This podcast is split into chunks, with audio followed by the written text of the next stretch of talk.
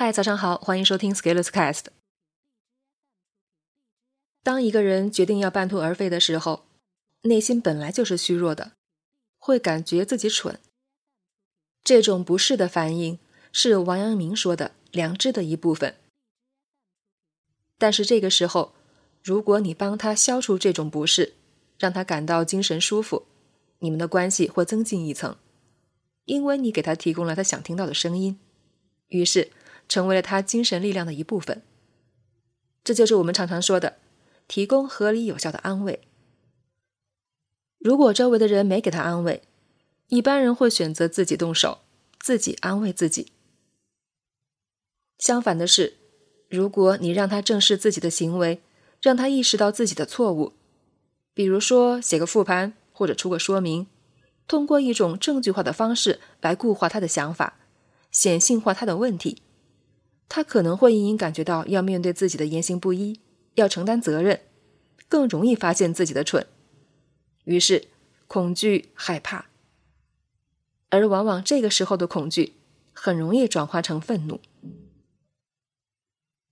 保险学里面的逆选择就是，最后选择投保的人都是高风险的人，容易让保险公司破产。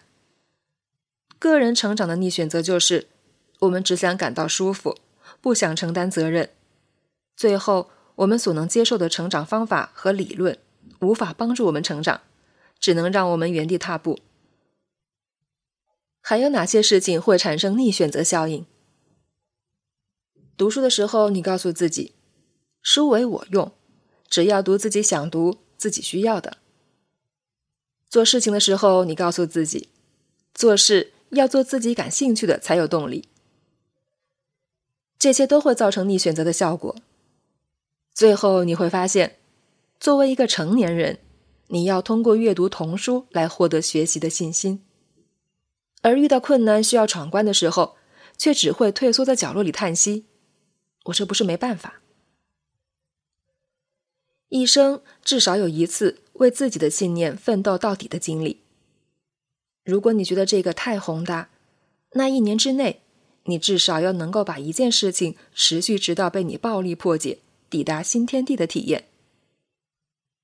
否则的话，终生陪伴我们的将是持续的半途而废。我们会对能真正帮助我们的力量视而不见，却对让我们沉沦的事情青睐有加。